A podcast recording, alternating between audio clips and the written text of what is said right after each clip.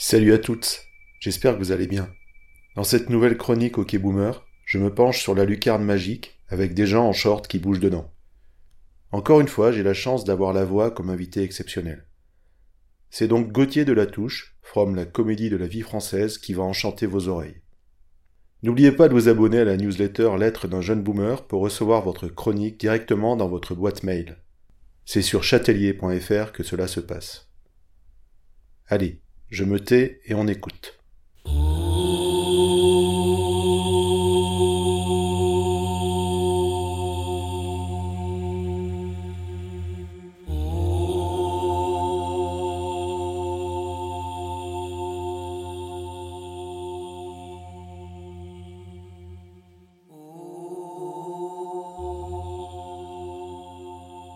Ce n'est pas un débat, mais vous serez sûrement d'accord avec moi sur le fait que le sport à la télévision est quand même la meilleure invention humaine à égalité avec le jeu vidéo FIFA, non? Si je n'avais pas eu la chance de naître à une époque avec cette activité à disposition, je n'aurais pas survécu. En 1923, petit garçon de 10 ans, ce n'est pas le fait que papa se soit cassé la gueule sur les shrapnels allemands pour donner du plaisir à pas encore le maréchal, mais Pétain quand même dans les tranchées de 17, ou que la maman, elle était partie avec la grippe espagnole en 19, et que tonton ne soit jamais remonté du puits numéro 5 après le coup de grisou de 21 qui m'aurait poussé à choisir le chemin définitif du petit ange parti trop tôt. Non. À tout ça, on peut facilement survivre.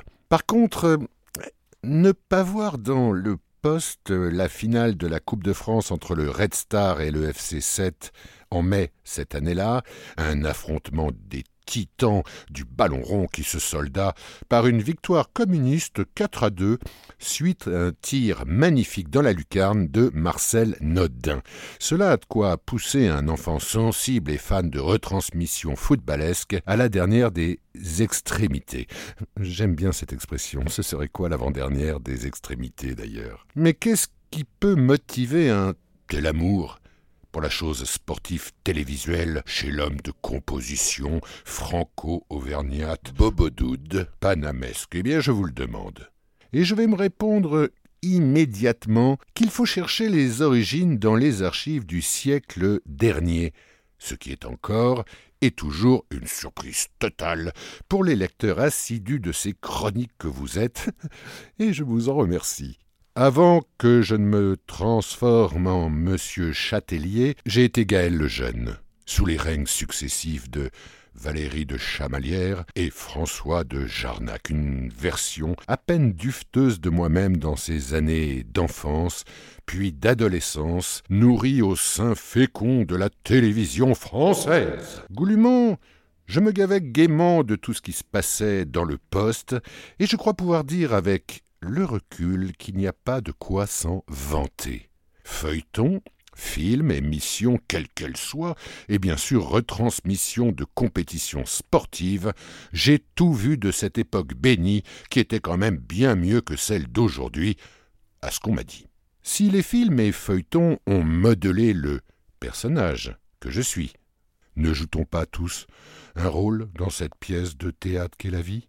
Le sport télévisé avant l'arrivée des jeux vidéo de simulation sportive, donc, a bercé le pratiquant dilettante et indécis que j'étais tout au long de ces années-là.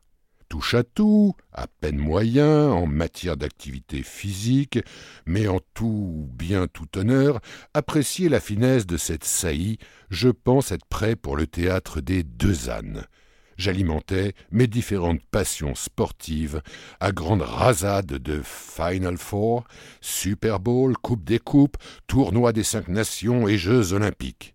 Mais quelle perspicacité dans mon auto-analyse psycho-castellienne Je me demande combien je me dois pour cette séance. C'était mon carburant indispensable pour la pratique de tel ou tel sport.